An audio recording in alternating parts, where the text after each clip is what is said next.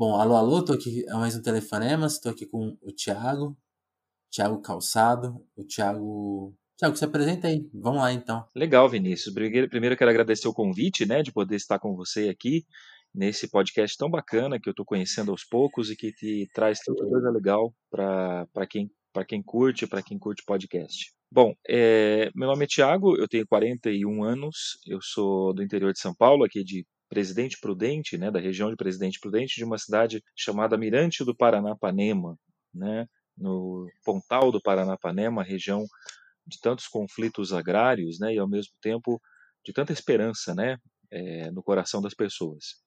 Eu sou minha área de, de graduação, meus primeiros estudos foram feitos na área de economia. Depois eu fiz o meu mestrado em filosofia, né? Fui estudar Nietzsche. E uhum. o meu doutorado estudei Michel Foucault é, na, na PUC, né, de São Paulo. E na parte acadêmica eu também atuo, né, como professor na UNOeste, da disciplina de ética, né, no curso de medicina aqui no interior de São Paulo. E também sou professor é, colaborador do programa de pós-doutorado ah, da Unicamp em História Cultural, com a professora Margarete Rago, estudando aí diversidade e cultura na questão da sexualidade. E também trabalho como padre, né? Sou sacerdote, presbítero é, católico, é, diocesano, aqui da região de Presidente Prudente, onde eu desenvolvo um trabalho com as comunidades aqui de base do Pontal do Paranapanema, especialmente aqui na cidade de Mirante do Paranapanema, numa paróquia com que nós temos aqui 38 comunidades de base, né? Um pouquinho disso daí, Vinícius. Entendi. E, e, e, e por onde você acha mais interessante a gente começar da, essa vida de pesquisador ou a vida de padre? Assim, qual, o que surgiu primeiro na sua vida, né? A gente fala, acho que a gente pode falar da palavra vocação, né? Qual, qual que foi a primeira coisa que apareceu na sua vida? Eu acho que a primeira vocação, sempre para nós, né, é a vocação à vida. E a vida entendida não como um conceito, mas como uma experiência, né? É, às vezes a gente fala de vida e às vezes essa palavra pode ser muito utilizada para alguns discursos autoritários, né? E quando a vida se torna conceito, ela já não é mais vida, né? E a minha vida sempre foi inserida, integrada a uma experiência comunitária, né? Eu aprendi ali na década de 80 e de 90 com os padres da minha região a fazer uma experiência de fé é, sempre integrada a uma experiência comunitária, a vida do povo, né? Nunca uma experiência de fé cristã separada da experiência das pessoas, da, das necessidades concretas das pessoas, né? De trabalho, de moradia, de, de alimentação, de justiça, principalmente, não é? E eu cresci nesse contexto, é, participei de comunidades onde eram muito comuns as práticas de mutirão, a ideia, por exemplo, de auxílio a pessoas mais necessitadas, né, o atendimento às pessoas doentes, e foi, fui crescendo nesse contexto com padres que me inspiraram muito, né? E ao mesmo tempo, esses padres que passaram por minha vida no passado eram padres assim muito estudiosos, muito acadêmicos, nunca separavam, né, o uhum. conhecimento da fé, da experiência é, da pesquisa, do estudo. Então isso me marcou muito. Então eu digo que essas duas vidas em mim, né, a de padre e ao mesmo tempo a de pesquisador, de, de um estudioso, de um curioso, né, o próprio Foucault usa muito esse termo, é, é, não se separam. Eu acho que quanto mais, na minha perspectiva, quanto mais a gente busca a Deus, mais ele nos leva também ao caminho da verdade, que passa pela razão, passa pela pesquisa. E quanto mais a gente procura pelo caminho da razão, mais a gente se debruça diante de um mistério inalcançável que, na minha percepção, a fé pode nos fazer experimentar. Entendi. Muito, muito legal isso que você falou, né? De, desse limite que, que a gente meio se impõe, que ao, ao, ao ser posto ele já, já tira muito do significado do viver. É curioso isso mesmo. E acho assim, a primeira coisa que talvez por exemplo, eu, te, te falando, né? Quando eu conversei com a Margarete, eu, eu, eu, assumo essa posição de jornalista que não sei muito sobre o que meus entrevistados tanto pesquisam, né? Então a gente tem justamente esse olhar de curioso, é, ele tá bem do ponto de vista de quem sabe bem pouquinho e, e quer ouvir das pessoas que estão trabalhando, né? Acho que a primeira coisa que quando se fala em Foucault, é, as pessoas veem um, um, contraponto muito forte com, por exemplo, a questão da igreja, né? já, já, já tiveram algumas polêmicas até aqui no Brasil em respeito a isso. Assim, qual, como que você explicaria essa contradição assim para quem não, não sabe muito tanto da função das, das, das duas funções do pesquisador e do, e do padre? Muito legal essa pergunta, Vinícius. Você usou uma palavra que eu acho muito importante para a gente refletir sobre isso, que é a palavra contradição, né? O ser humano, ele é esse conjunto de contradições. Nós somos assim, né? O próprio Foucault tem uma frase que eu gosto muito dele, é, não, não me perguntem que eu sou, mas sobretudo não me peçam para permanecer o mesmo, né? ele traz para nós esse, esse, esse, essa, essa coisa que somos nós, que ao mesmo tempo que somos uma coisa, ao mesmo tempo estamos, ao mesmo tempo estamos nos desfazendo dessa coisa, estamos em conflito o tempo todo com ela. Esse universo de contradições, a própria igreja, enquanto instituição, ela traz no seu arcabouço doutrinal, no seu arcabouço teórico. Né? Vamos pensar, por exemplo, os grandes teólogos cristãos da história, Agostinho, por exemplo, ele fala dessa realidade marcada por luz e sombras, né? É, por vida e morte, né? Pelo desejo do bem, mais uma inclinação para o mal. Quer dizer, o ser humano ele é esse conjunto de contradições. Mas ao mesmo tempo, é, um dos grandes problemas é a gente poder, primeira coisa, separar é, a igreja institucional, né, enquanto instituição, e a igreja enquanto comunidade, enquanto povo de Deus, enquanto experiência uhum. de um povo que tem fé, né? É, nesse sentido. O próprio Foucault, quando as críticas que ele faz, por exemplo, é, à instituição, igreja, instituição total, são muito mais marcadas por uma busca pela verdade e de como essa verdade esteve é, circunscrita num, num, debate sobre a, o apoderamento dos discursos do que propriamente a experiência de fé das pessoas. O problema do Foucault está com a questão da fé, né, mas no modo como os discursos pouco a pouco foram sendo produzidos numa prática de confissão, né, numa produção de confissão de verdade sobre si, principalmente ali nos séculos IV, V e VI, né, no início da cristandade como nós conhecemos, do que propriamente com uma experiência de fé. Por isso que conciliar, por exemplo, a pesquisa Foucaultiana e a, a fé, para mim nunca foi problema para mim, é justamente das contradições que a gente passa a descobrir coisas que, que talvez ficar preso no universo dos conceitos fixos não nos permitiriam, né?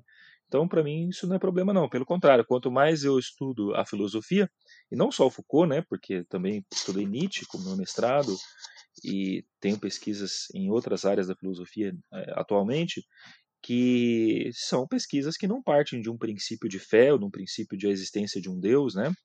Mas quanto mais eu vou para a filosofia, mais é, eu percebo que isso não, não está em contradição com a experiência de fé e mais me auxilia, inclusive, naquilo que eu faço, nas minhas experiências de vida de, de igreja e de comunidade. Interessante. E, e acho que justamente quando a gente usa essa palavra contradição como é, é, ela acho que ela tá cada vez mais não não sei se é desvalorizada a palavra mas ela e você também tem uma pesquisa justamente de, de redes sociais né?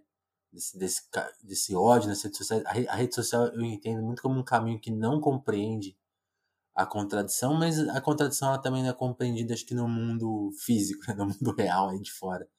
Então quando você se apresenta como esse como que você. Eu imagino que muita gente não entende. Você tem que lidar né, com esse problema, assim, talvez na rua, ou até internamente. Assim, existe esse problema, assim, muitas pessoas não compreendem essa, essa contradição, talvez? Ah, com certeza.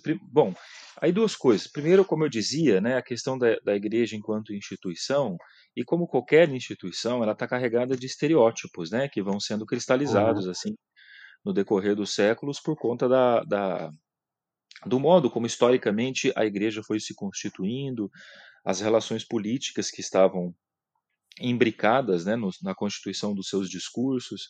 Então, a, a igreja é, sempre, de certa forma, carregou esse estereótipo. Né? E nós, padres, também carregamos. Né? Tem gente que é, ainda vê o padre carregado de estereótipos do passado, né? como se a essência do ser padre né, é, como se aquilo que é o próprio do ser padre estivesse sempre vinculado aos estereótipos. Gozado que se a gente volta até Jesus, que é para nós o grande modelo de sacerdócio, de padre, né? É, Jesus mesmo não teve estereótipo algum institucional, pelo contrário, ele vai contra o modo como as instituições da época tentavam reduzir o ser humano ou enquadrá-los em conceitos é, políticos deturpados. Né? A sim, religião de Jesus é uma religião da vida, né? e toda a forma como ele compreende a fé nas pessoas passa por um olhar sobre o ser humano a partir daquilo que é na sua necessidade histórica, concreta, real, né, que ele está vivendo naquele momento. Então isso é muito comum. Às vezes as pessoas esperam da gente o estereótipo, né? É, mas permitir-se contradizer-se é, é, algo fundamental para a liberdade. Né? Nós não somos obrigados a nunca nos contradizermos. Né? A contradição, que é algo inerente à nossa vida, né? é, é, é algo que muito mais do que é, nos refuta, eu acho que nos promove enquanto pessoas que estão buscando ser melhores naquilo que fazem. É interessante que, que, que sobretudo para nós padres, o estereótipo é tão forte, e isso é reforçado, às vezes eu, eu brinco que quando alguns pais ou mães vão às missas, vão às celebrações, quando a criança chega perto da gente, né, para dar um abraço, a criança às vezes muito muito pura, quer dar um abraço, né? Às vezes a gente escuta assim os pais, olha, não, não chega perto do padre não que o padre briga, que o padre é bravo, né? Então aquela aquela imagem reforçada, né, do padre como punidor, como defensor da moral, essas coisas assim ainda são muito fortes na nossa cultura. Mas o padre, além disso, né, além disso, ele tem que compreender a sua vida para além dos estereótipos, olhando para a figura de Jesus. Né? É Jesus quem vai nos dar o, o grande modelo de contradição a um mundo né, que vivia uma realidade de injustiça, uma realidade de dominação, uma realidade na qual o ser humano estava sendo subjugado, seja pela lei humana, seja pelas imposições religiosas da época. E, e é, é meio impossível não pensar quando você fala em, nesse combate às instituições, né? É, eu tava, esses dias a gente estava ouvindo um disco de rap, né? aqui no podcast e é um disco norte-americano, né? Toda, toda essa, esses conflitos de concepções que existem, mas eles fazem justamente um verso que é um disco que aborda muito o racismo nos Estados Unidos, né? E aí eles fazem esse verso, né? Que Jesus foi morto pelo Estado, né? E, e, é, é esse conflito, né? De, de como às vezes a gente ignora o que as instituições elas podem estar ferindo vários princípios nossos, né?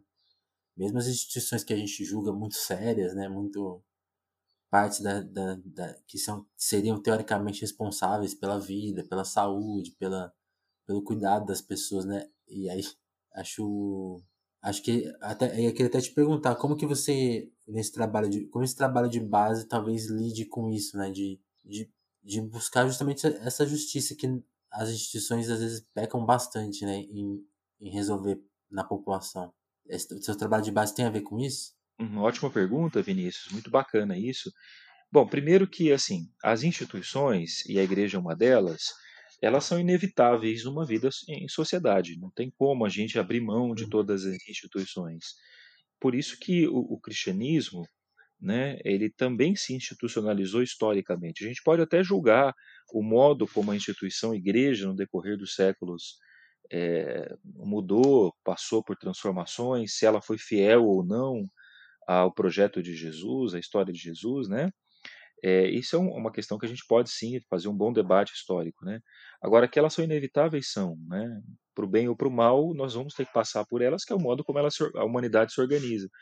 O problema é até que ponto as instituições, no caso a instituição cristã, ela tem sido fiel ao projeto de Jesus, né? aquilo que Jesus viveu e ensinou e aquilo que ele deixou para nós como proposta de vida. Né?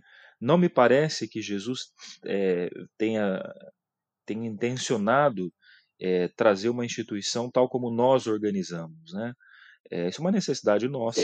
A instituição cristã ela vai sendo elaborada nesse sentido e, claro, a nossa luta é fazer com que ela seja sempre fiel a esse projeto de Jesus. No que você disse, no que você disse agora há pouco, que eu acho assim bem relevante, é, trazendo o exemplo aqui, por exemplo, do racismo, né, com tudo isso que está acontecendo nos Estados Unidos e no mundo, né, não é só lá. É, acho que nesse ponto a instituição cristã a igreja tem um papel muito forte de defender aqueles que foram os defendidos por Jesus, né? Estar ao lado daqueles que, que do, com quem Jesus esteve ao lado, né? Jesus na sua época não esteve ao lado do império, do Império Romano. Não esteve ao lado, por exemplo, dos oficiais, dos militares romanos da época. Ele não, não foi fazer o seu palco de atuação, por exemplo, junto às capitais. Ele não ficou em Jerusalém pregando. Ele não vai ficar, por exemplo, é, é, dentro dos grandes templos, né? Ele vai pouquíssimo ao templo de Jerusalém, como nós conhecemos. A religião de Jesus se estabelece ao lado daqueles que estavam exatamente sendo perseguidos na época, né? Os pobres, os doentes, é, as prostitutas, é, aqueles que eram considerados assim párias na sociedade, pescadores, pessoas simples, pessoas do povo.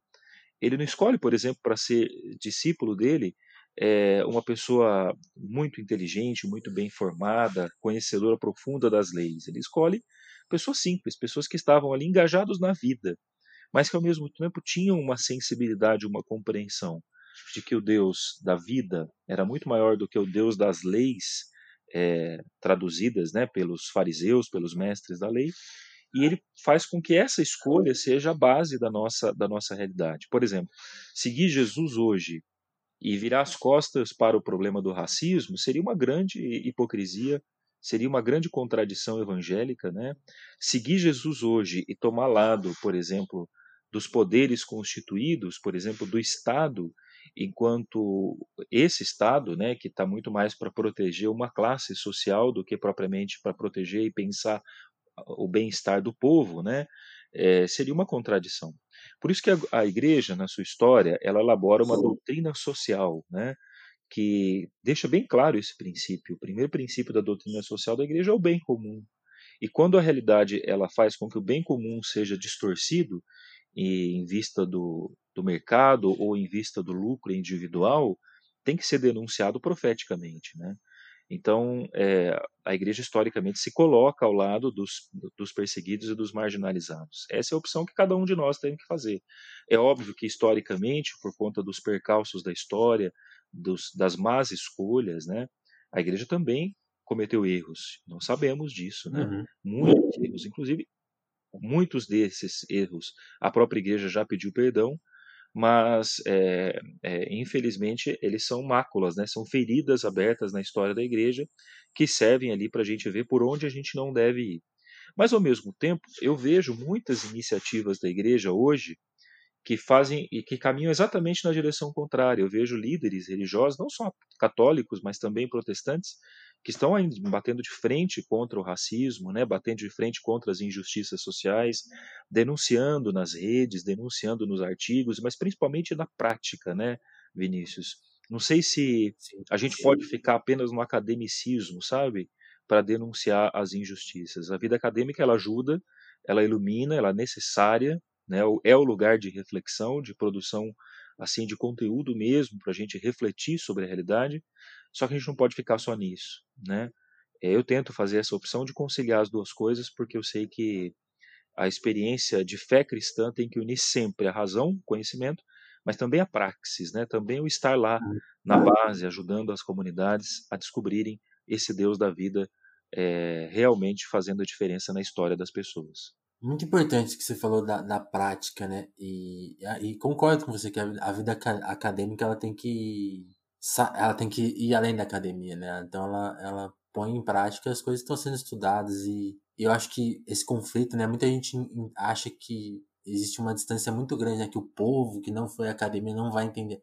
Eu acho que é muito simples, né? Colocar essas coisas em prática. As pessoas, as pessoas entendem na hora, né? Especialmente quando se resolve um problema delas, né? Ou quando elas se coloca assim, ó, quem, quem está sendo responsável por você não ter uma casa ou por você não ter comida, sabe? Você logo as pessoas já sabem isso, né? O problema está posto na vida delas, então não existe, eu não vejo como a academia e o povo não consigam conversar. Agora uma coisa que eu queria te perguntar ainda antes da gente mudar de assunto, assim, falar de outras coisas que você pesquisou, ainda nessa coisa da igreja, é, como que você lê esse momento, assim, acho que, eu acho que isso não é uma novidade histórica de forma alguma, mas ainda choca as pessoas e choca, choca a gente de alguma forma, né? Que, por exemplo, a gente pega figuras como o próprio Papa Francisco, ou em São Paulo, né? Agora o, o caso do, do padre Júlio Lancelotti, né? Que no tempo da pandemia, vai às ruas para atender a população que está sem qualquer condição, sem qualquer informação sobre a própria pandemia, né? Então, de, de dar um sabão que seja para a pessoa poder se lavar, sendo que a pessoa, morando na rua, né? Todas e o que a gente encontra, né? Ao invés de uma compreensão da sociedade com essa com essa luta social, uma incompreensão, né? Como se fosse um não fosse um valor, né? Como se fosse um como que você lê esse momento assim, até e aí com todo o seu conhecimento histórico, como que você lê isso na história assim, sempre houve esse, essa, essa briga, assim, essa falta de compreensão que vem do próprio povo, às vezes, e às vezes até do fiel, né? Que eu acho que é um. Aí a gente tá falando da, dessa contradição que eu considero positiva, tem uma contradição negativa aí, né? Que a pessoa faz parte, às vezes, e não compreende algum, algumas coisas tão simples, né? Como que você lê isso? Bom, tem, uma, tem, uma, tem um bispo que foi mártir é, nos anos 80 na América Central, que chama-se Dom Oscar Romero, que inclusive foi canonizado uhum. recentemente uhum. pelo Papa Francisco, e tem uma frase que eu gosto muito dele que diz assim: né, num país de, de injustiças, se a igreja não é perseguida, é porque ela é conivente, né? Então, a, a perseguição, as críticas, né, que vão surgir, por exemplo, a exemplos proféticos, como, por exemplo, do Padre Júlio, que é um grande amigo meu, uma pessoa por quem eu tenho uma admiração muito grande, tive a oportunidade de conhecê-lo, de conversar com ele várias vezes. É, essa, essa, essa, esse modo como a, a, as pessoas hoje muitas vezes refutam esse tipo de trabalho, eu acho que está muito associado a, a, dois elementos. Primeiro, a, proliferação e a propagação do ódio ao diferente, que eu acho que as redes sociais, de certa forma, contribuem. Você, viu aí que uma das minhas pesquisas é sobre isso, né? A incitação do ódio via redes sociais. Então, eu acredito que, que nós, pouco a pouco, a rede social é, tem criado os mecanismos de bolhas que tem nos impossibilitado, impossibilitado de conviver com o diferente. E o pior, tem banalizado a nossa relação com o rosto da pessoa sofredora. Né? É, de de repente todas as pessoas viraram conceitos e toda a realidade do mundo ficou submetida às opiniões, aos comentários de Facebook, né? Isso é muito triste quando a dor do outro passa a ser apenas algo que eu possa enquadrar num comentário que eu faço por uma opinião que eu tenho. É muito triste por quê? Porque as opiniões são manipuladas, entende? Então, é, a gente vê nesses tempos coisas tão paradoxais, por exemplo, quanto é, cristãos defendendo o uso de armas, né? É, ou então cristãos defendendo, por exemplo, é, o uso da violência, o uso, por exemplo, até de tortura em algumas situações, ou tentando remontar épocas onde a tortura era uma prática no Brasil e outros países do mundo também. Então, eu acho que as redes sociais é um, são, são um elemento, um fator disso. Depois, eu acho que há um problema com a própria o próprio modo como a instituição igreja é, foi pouco a pouco perdendo é, essa capacidade de dialogar com as massas, com o povo, principalmente cedendo espaços a segmentos dentro do cristianismo com uma proposta um pouquinho mais é, interesseira, ligadas a outros interesses políticos principalmente, né, e a questões econômicas. A Igreja Católica e outras igrejas evangélicas também é, tiveram um papel muito importante no Brasil nos anos 70, nos anos 80, organizando as bases nas periferias das grandes cidades, na, nas zonas rurais do interior do Brasil, né, com um trabalho belíssimo das comunidades de base que foram feitos, foi, foi feito é, por padres, pastores, irmãos, irmãs religiosas, principalmente pelos leigos no Brasil. É, foi através desse testemunho que muitas pessoas, por exemplo, tiveram a oportunidade de ter acesso à educação, há uma ideia de consciência daquilo que são enquanto comunidades, né? Consciência dos próprios direitos e abrigar assim pelos seus por aquilo que são seus direitos, né? Lutar contra a injustiça. Esse espaço foi pouco a pouco sendo é, vencido por, uma, por outras propostas de igreja que ficaram muito mais centralizadas em, em, em princípios ultraconservadores, né? Apropriados pelo interesse econômico, apropriados de repente por princípios que desvalorizaram a ideia de consciência daquilo que são enquanto comunidades e transformaram aquilo que era uma igreja de comunidades para igrejas de massa. Eu acho que isso tem um reflexo porque a massa se torna muito mais manipulável, né? A massa é amorfa, ela não tem rosto, ela não tem identidade. ela segue muitas vezes aquilo que o líder faz sem uma consciência, né?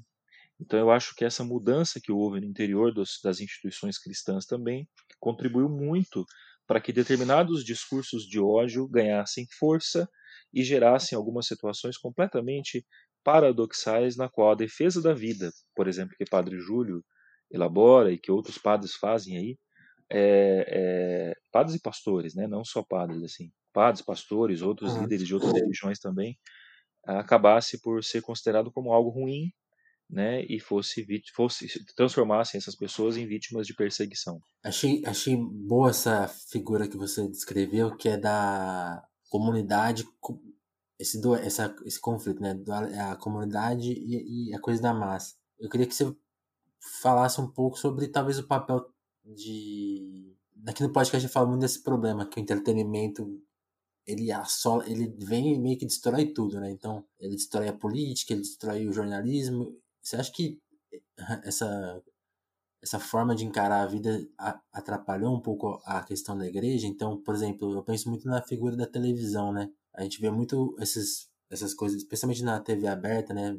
Algumas, alguma, aquela, aquela imagem da igreja de ambientes muito lotados, né? E parece um, até um conflito, assim, aí em diferentes, em diferentes religiões isso acontece, né? E parece um conflito de ver quem, quem, quem junta mais gente no espaço televisiona aquilo, né?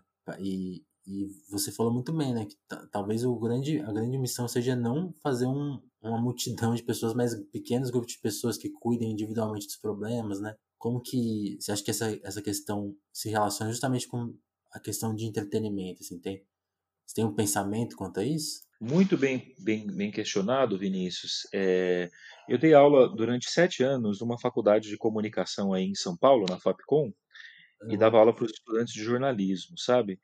E uma das disciplinas que eu trabalhava era estética, e onde eu discutia a questão do belo, né?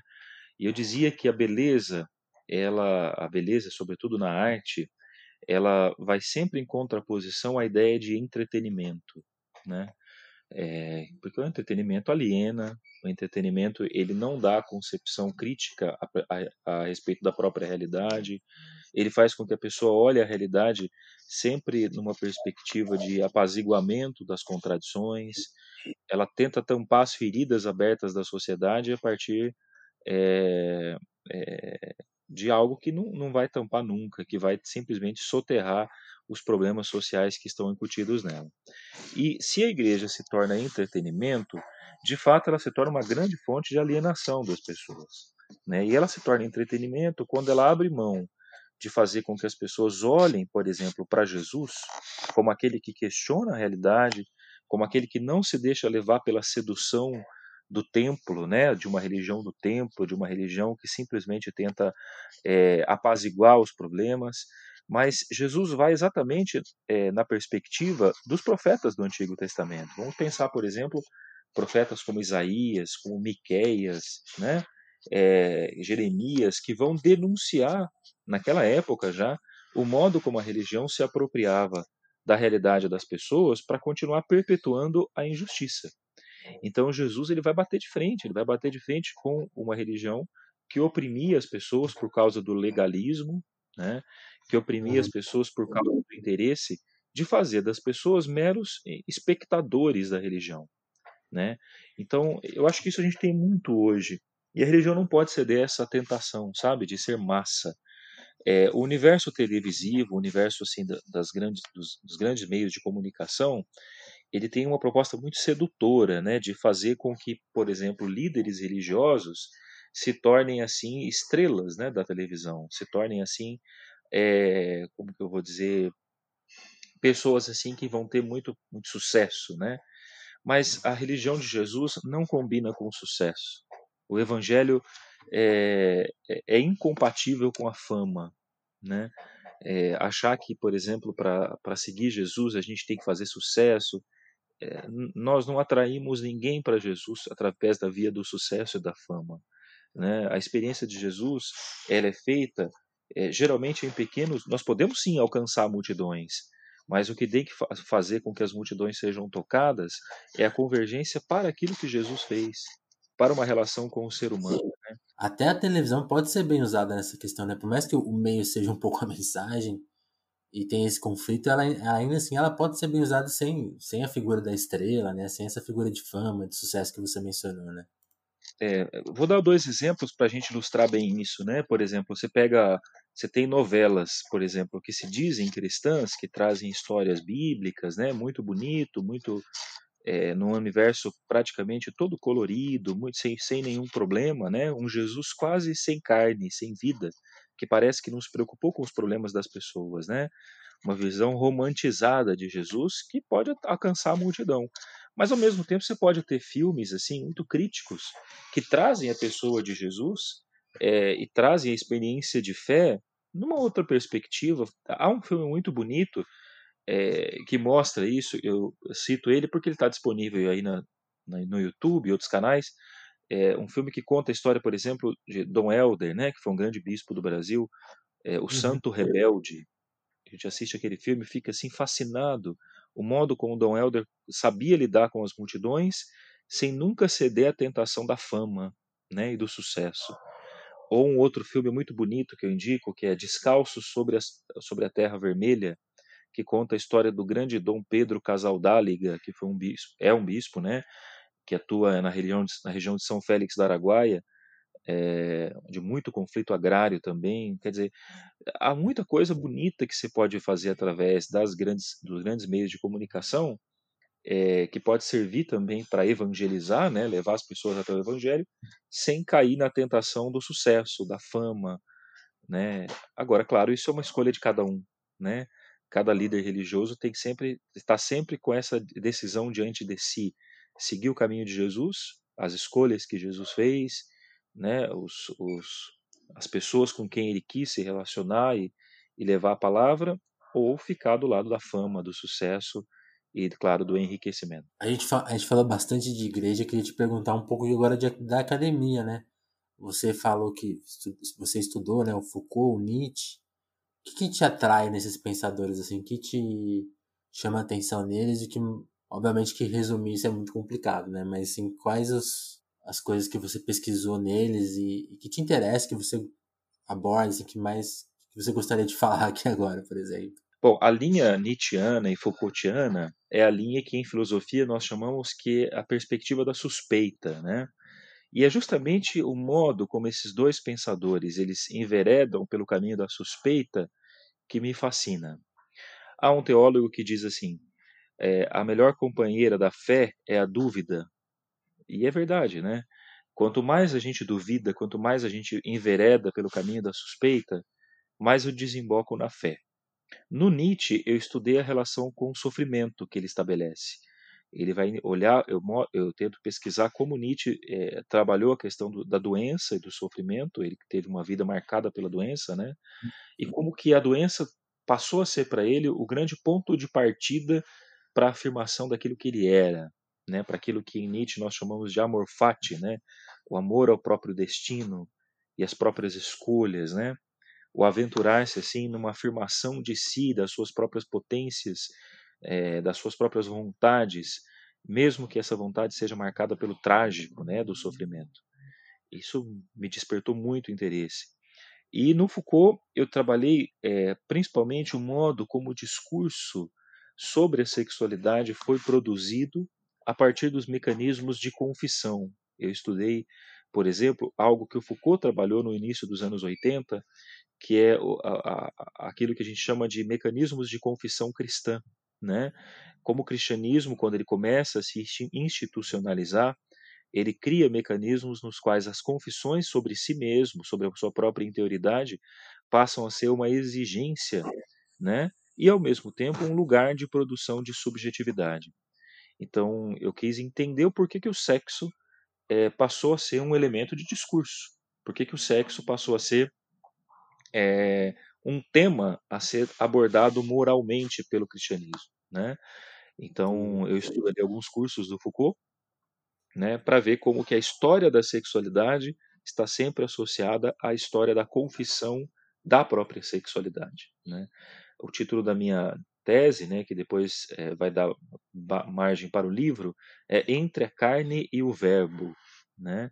como que a carne passa a ser algo que vai ser objeto para um discurso, para o verbo. E, e aí, como que se dá, agora uma questão mais prática, assim, como que se dá essa vida de, de acadêmico e, e assim, mais, assim, questão de, agora, agora você está aí no interior, no trabalho de base, como que se lida com as questões, assim, de viagens, dinheiro, até a questão de bolsa, né? A gente vê no Brasil essa uma certa, muito problema em quem quer seguir uma vida acadêmica, né, de poder se manter. Como que como que você se mantém assim? Como que é um pouco dessa vida mais prática assim e como e como ela se dá, né? Como que se alia as, as duas vidas e, e, e se vive dessa forma, né?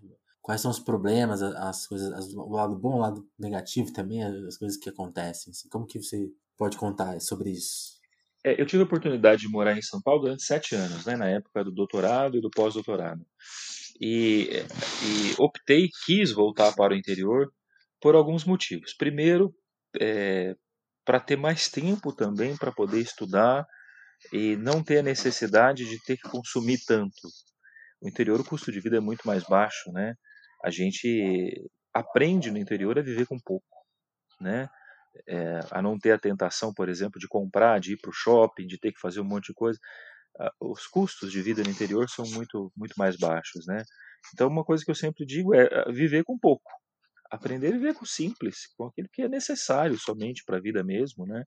É um exercício constante, porque às vezes a gente tem as tentações, né? Olha, eu gostaria tanto de ter um carro assim, de ter uma casa assim, mas a gente começa a perceber que, que o povo simples, o povo do interior, não, não tem tanto essa necessidade. Né? Aos poucos a gente começa a entender que, que, que a maior riqueza na vida está a saber, em pouco a pouco, abrir a mão e saber e entender que é possível viver sem tantas coisas. Então, esse é o primeiro ponto, né? Redimensionar aquilo que a gente quer né? e precisa. Mas mesmo assim, a gente tem despesas. Eu dou aulas né, numa faculdade aqui é, no interior, em Presidente Prudente, uma faculdade da disciplina de ética, né? É, sobrevivo com esse dinheiro dessas aulas, né? E a comunidade, é, com, é, com a vivência nossa aqui em comunidade, também existe muito uma relação de gratuidade, a gente ganha muitas coisas, entende? Então, por exemplo, eu trabalho nos assentamentos, né? Assentamentos que os movimentos de luta pela terra conseguiram aí nos anos 90, nos anos 2000. Então, hoje mesmo, mais tarde um pouquinho, eu vou para o assentamento. Então, a gente vai lá, ganha uma galinha, ganha, ganha um pouco de uhum. batata doce, de mandioca, ganha verdura. Então, para viver, vive vive-se bem, vive-se com sobra. Quando eu trabalhava em São Paulo, eu ganhava cinco vezes mais do que eu ganho aqui, mas tinha mais necessidade e às vezes o dinheiro não dava, né? Hoje eu consigo viver assim com uma certa tranquilidade, consigo ajudar minha família, consigo é, ajudar outras pessoas, né, com quem eu, os projetos que eu faço parte. Só que ao mesmo tempo é, existe sim a dificuldade de tempo, porque a, o tempo da praxis ele consome muito, né? Então eu estou aqui agora conversando com você, daqui a pouco eu vou atrás de fazer, tenho algumas visitas a pessoas doentes para fazer. Depois eu tenho que correr atrás de uma obra que nós temos, estamos construindo aqui um centro social de atendimento para as famílias assistidas aqui do Pontal, né? É, doação de alimentos, apoio psicológico, cursos de artes para as crianças. Nós estamos construindo um espaço e tem que ir para lá daqui a pouco, tem uma reunião, a gente vai buscar verba para isso e tal. É, mais tarde tem uma reunião com o pessoal dos assentamentos que estão também tem, começando uma obra né, de, de beneficiamento do leite, enfim. Então, é, às vezes só falta um pouquinho de tempo, claro, para poder dedicar mais aos estudos, mas eu, eu tento sempre reservar assim um momento do dia, eu dedico pelo menos de duas a três horas por dia para poder me dedicar à leitura, à produção de textos, de artigos, né? É, eu gosto muito de poesia, né? Eu escrevo, tenho alguns livros também de poesia publicados, é, para poder assim é, sempre conciliar as duas coisas. E, sobretudo, a, o estudo de Foucault me ajuda a isso, sabe? O Foucault foi alguém que pensou também e viveu isso ele fez mil coisas, né? Os vários países por onde ele passou, os trabalhos que ele realizou, sem nunca abrir mão da academia, né? Eu não abro mão disso. Então, acho que é possível conciliar. Claro, a gente tem que redimensionar as despesas, mas o necessário uhum. não falta. E a experiência de estar na base é, é, é fantástica, fascinante, assim. Eu aprendo É, aquilo que eu aprendo nos livros ou nos debates e simpósios acadêmicos, eu aprendo também com a senhorinha, por exemplo, que trabalha lá no assentamento, que planta, que planta mandioca, que, que cria galinha, que tira leite todo dia cedo. Às vezes eu faço questão de ir lá mesmo e sozinho e fazer umas caminhadas ali e descobrir isso, sabe?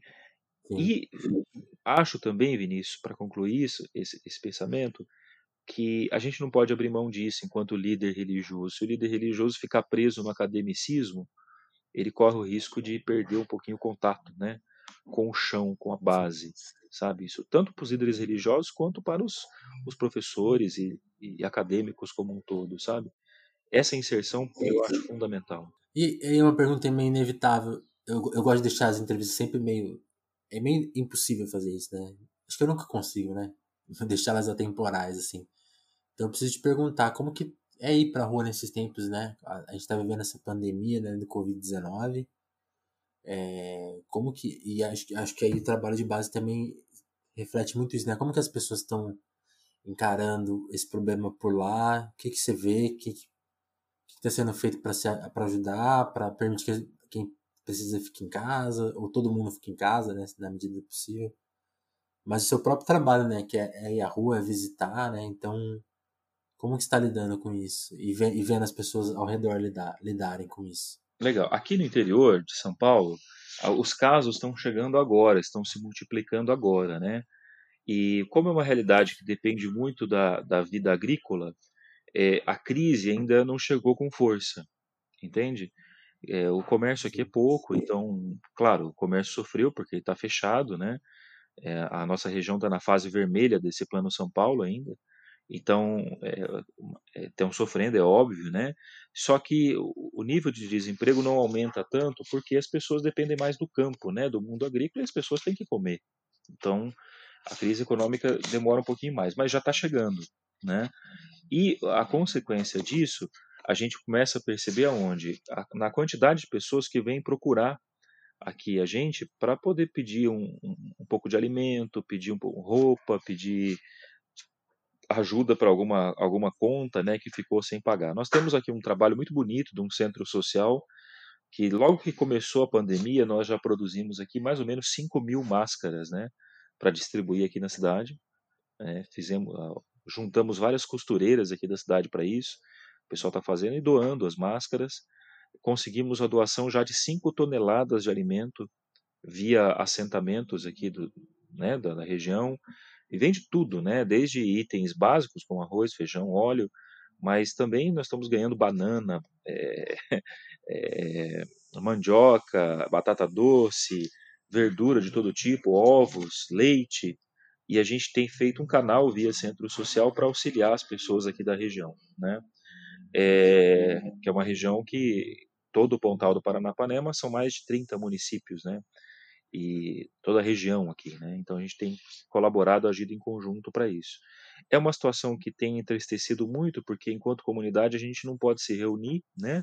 Para celebrar, a gente é, se reúne apenas em pouquíssimas pessoas, com todas as regras de distanciamento assim é, sendo observadas. Que nem eu vou sair agora, porque infelizmente em algumas situações pessoas muito simples, muito humildes, elas não têm a quem recorrer, acabam buscando padre, né? Então eu saio para poder fazer algumas visitas, assim, entregar um pouco de alimento e, e saber como é que está a realidade lá, ouvir as pessoas, né? É óbvio que a gente tenta ficar o máximo possível sem contato físico, né? Mas em alguns casos, é... porque vejam, a gente fala muito, ó, fica em casa, fica em casa, fica em casa, mas tem pessoas que ficar em casa sozinhas sem nenhum auxílio vão passar muita necessidade. E aí a gente tem que se expor, infelizmente. Mas mas é, é uma alegria também a gente poder é, é, fazer essa experiência de ir ver as pessoas ali e ajudá-las. Eu digo sempre o seguinte, Vinícius: a igreja não fechou, ela se multiplicou, né? A igreja uhum. deixou de ser aquilo que é a reunião do templo, né? Que é o templo é feito de pedra, mas a igreja se multiplicou nas famílias, nas casas, nos lares.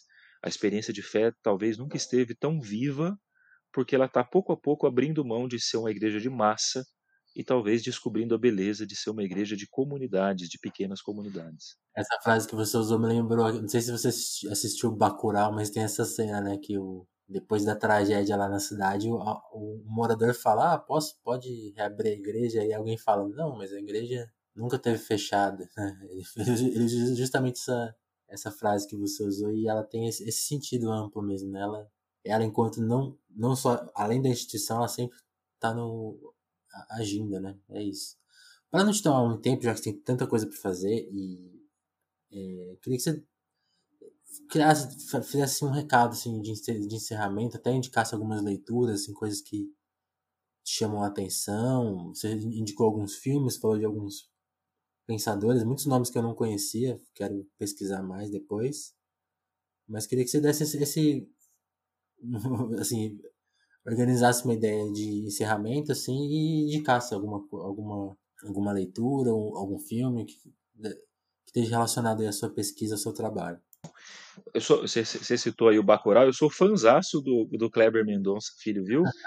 Demais, assisti todos os filmes dele. É, eu passei um tempo em Pernambuco e ah, é, é, inevitável a gente ver, a, sentir aquilo. Né? Essa cena do Bacurau me chama muito a atenção, gostei demais, gostei demais. Mas a mensagem que eu deixo, Vinícius, primeiro que a gente possa sempre entender que a fé e a razão caminham juntas. Né? É inevitável. É, a nossa realidade brasileira, é, marcada principalmente pela injustiça social, ela não pode abrir mão da religião como um instrumento de transformação da vida das pessoas. Né? Por mais que a gente, de repente, no mundo acadêmico, a gente tente analisar unicamente pelo do ponto de vista da ciência, da razão, né? E mas aquela pessoa da periferia, aquela pessoa que está sendo ali muitas vezes manipulada pelos instrumentos de dominação de massa, principalmente pelas redes sociais, ela tem religião. Ela entende a religião como um fator importante para a cultura, para a vida dela. As escolhas que ela vai fazer vão passar pela religião também, né? E acho que a gente tem que tentar entender a religião como aliada. Há vários nomes que estão despontando aí na nossa realidade hoje, como pessoas que estão fazendo a gente pensar por outro caminho, né, a religião. Eu, você já citou, nós já falamos aqui do Padre Júlio, acho que é um, um grande profeta da realidade hoje, mas eu citaria também alguns líderes, é, por exemplo, o pastor Henrique Vieira, né, sim, é, sim. do Rio, que, é também, que, que também tem remado contra essa maré aí de ódio que tem se apoderado dos de segmentos evangélicos, né? E, e, acho que a gente tem pessoas que estão despontando nesse sentido. É, seguir os passos dessas pessoas que têm sido luminares no nosso tempo, acho que pode ser um caminho seguro para a gente não ceder à tentação do ódio, à tentação é, do poder, né, como um todo, e do sucesso também, né? É um caminho que eu indicaria. E dizer que, que quem ainda não conheceu nunca fez a experiência de participar de uma comunidade, de entender o que, é a vida religiosa, é, antes de não, não, se deixar levar pelo preconceito, há muita coisa boa que as religiões fazem no Brasil, sobretudo, né? Tem muita coisa que às vezes acaba atrapalhando, mas, mas ah, na sua essência as religiões cumprem um papel que onde o Estado muitas vezes não alcança, né? E estão ali também nesse sentido para ajudar. E para quem é acadêmico e para quem é religioso que nunca abra mão da vida acadêmica. Né? Os estudos eles não nos afastam de Deus. Os estudos são o modo como Deus escolheu também para nós é, nos aproximarmos dele nessa vida. Né? Encontrar é, há uma, uma filósofa judia e que depois se tornou cristã, que é Edith Stein, que foi canonizada, inclusive depois pela igreja, morreu nos campos de concentração em Auschwitz ela tem uma frase que eu gosto muito, que é a seguinte: muitas vezes a busca da verdade é a nossa única oração. É, talvez buscar a verdade seja para nós a oração mais necessária nesse nosso tempo é, atravessado pelas mentiras é, do poder e da injustiça. E que você possa seguir seu trabalho aí, Vinícius, esse trabalho de jornalista através desse podcast tem ajudado bastante gente e com certeza também é um modo de Deus existir no mundo. Certo. Obrigado, Tiago. Obrigado pela, por essa fala. Realmente é, é isso, né? Buscar a verdade é um caminho mesmo. Muito obrigado pela fala, obrigado por... A gente teve uma questãozinha aqui do eco, não sei se quem tá ouvindo reparou, a gente teve que ficar silenciando os microfones, então isso interfere menos na conversa que eu tô acostumado, mas foi uma conversa muito boa. E é isso, Thiago, te agradecer pelo tempo, pelo espaço e a gente está sempre aberto aqui a ouvir quando você quiser trazer novidades, trazendo informações, por favor. Obrigadão, hein? Obrigado, Vinícius. Um grande abraço, força e luz para vocês aí. Deus abençoe. Vale. Tchau. Amém.